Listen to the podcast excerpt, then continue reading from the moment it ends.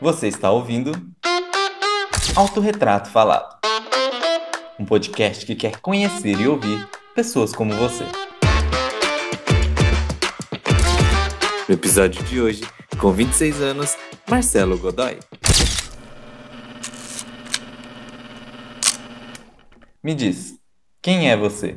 Bom, Marcelo é um jovem senhor de idade de 26 anos que tá em busca dos sonhos e é isso.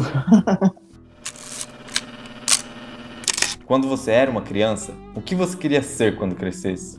Bom, quando eu era criança, eu queria ser muita coisa, muita coisa mesmo. Desde apresentador de TV, como Faustão, Gugu, ou até mesmo a Xuxa, porque eu amava assistir Xuxa, Eliana. E cantor, eu sempre quis ser cantor, eu sempre adorei cantar, ainda mais na época de Rebelde, que eu não era nem tão criança assim, né? Eu tinha uns 11 anos de idade, era pré-adolescente. Eu me sentia os próprios meninos, né? Eu sempre quis ser a Mia, mas como eu não podia ser a Mia, porque eu tinha, tinha primas, tenho primas até hoje, que eram a Mia, a Roberta e a Lupita, então eu tinha que ser o quê? Eu tinha que ser os meninos. E na minha família ninguém queria ser os meninos, então eram todos os meninos. Isso era muito legal, porque eu cantava muita coisa, praticamente todas as músicas. Qual o momento da sua vida até aqui você mais se orgulha? Bom, são alguns momentos. Né? O primeiro momento foi eu ter me formado em publicidade, que foi uma guerra, acho que você sabe, você estudou comigo. Ainda mais no período de pandemia, com um esporro muito grande no TCC, né? Você tava lá, você viu, mas me formei com nota pelo menos 8,5, então foi uma nota boa, acima da média. E ter me mudado para São Paulo. Eu peguei minhas coisinhas, falei tchau, vou para São Paulo. Como eu disse no começo, eu vim atrás dos meus sonhos. Tá difícil, tá muito difícil, mas me orgulho muito porque ninguém falou que ser fácil, né? Então a gente tá aqui caindo, levantando, caindo de novo, às vezes querendo ficar no chão e a gente às vezes fica, mas sempre tem alguma força do fundo da alma que a gente vai lá e levanta e continua, né? Porque a gente não pode parar, independente se a gente for arrastado ou for andando, caminhando, cantando, a gente tem que continuar. E qual é a maior loucura que fez até hoje? A maior loucura que eu já fiz até hoje. Bom, eu vou falar uma loucura que é um pouquinho nem tão loucura assim, né? Coisa de fã. Sou muito fã da Miley Cyrus. Em 2000 e calma, Japa, calma, que eu preciso saber quando que ela veio pro Brasil que eu esqueci.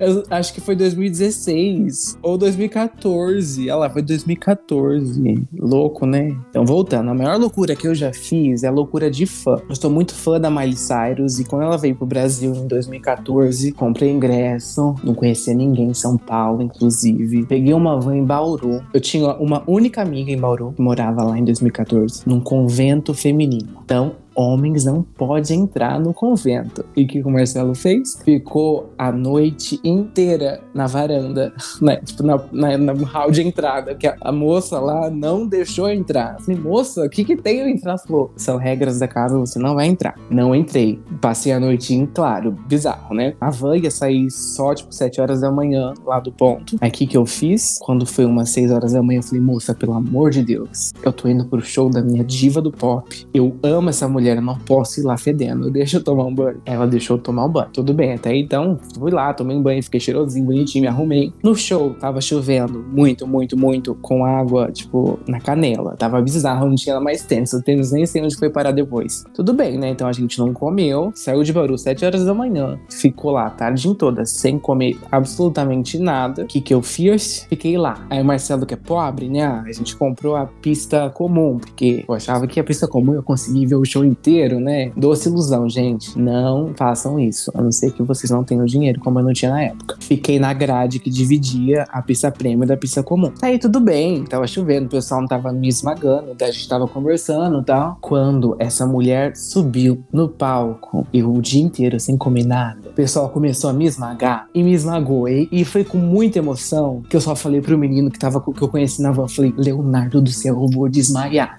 Desmaiei. Desmaiei, fui pra enfermaria comecei a chorar, pressão alta, e foi aí que eu descobri que eu tenho pressão alta, pressão altíssima. Meu Deus do céu, chorando. O médico falava: Marcelo, você fica quieto é, ou a gente vai te sedar. Tome água, e foi muito bom, porque eu tomei quatro copos de água, esse de 300ml, cada copo de água lá no show era 20 reais. Então, tipo assim, economizei 60 reais. Aí Aí eu recuperei, perdi três músicas, né, lá na enfermaria. Aí depois ele mediu a pressão, já tava um pouquinho mais estável e falou: pode ir. E o bom é que a enfermaria era bem na divisão da pista comum da pista prêmio. O Marcelo não foi pra pista prêmio. Fiquei felizaço, vi a Miley Cyrus o resto do show bem de pertinho, então foi sensacional. E acho que essa foi a maior loucura que eu fiz na minha vida, assim, que eu posso contar abertamente para todo mundo.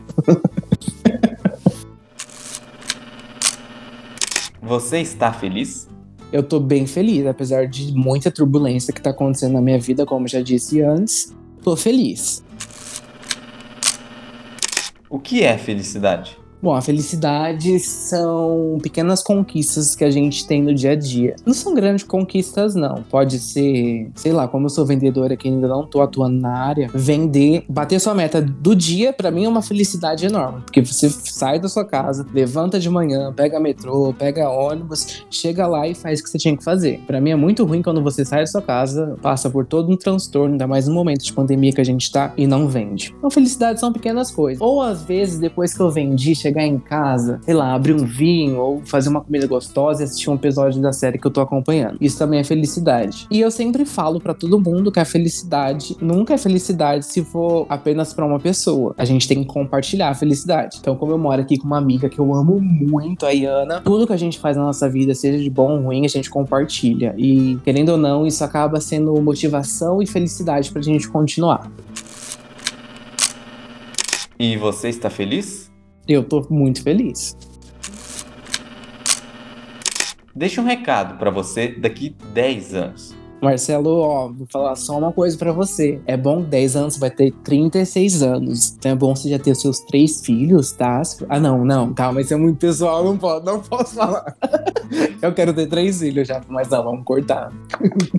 Então vamos lá. É, Marcelo, ó, você tá com 36 anos, provavelmente deve estar tá velho, com cabelo branco. Eu espero que você esteja em forma, que eu sei que você é muito preguiçoso e não gosta de ir pra academia nem de comer saudavelmente. Inclusive agora eu estou comendo batatinhas fritas da Ruffles. Então quero que você mude muito seus hábitos alimentares. Quero que você seja uma pessoa mais saudável uma pessoa mais otimista. E é isso que eu quero. E eu espero que você esteja rico já com a sua casa e com o seu carro e com a sua família formada, tá bom? É isso que eu falo para você.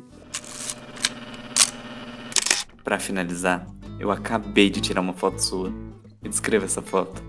Bom, tô sentado aqui na minha poltrona, estava assistindo Vai Anitta de novo, porque eu acabei de ler a biografia dela e é muito, muito, muito boa. Uma pessoa que eu admiro muito também, adoro essas pessoas que saem de baixo e vai construindo uma carreira assim, mesmo ninguém acreditando, então me inspiro bastante. Estou de pijama, né, porque já tomei banho e comendo minha Ruffles, bem de boa. e é isso.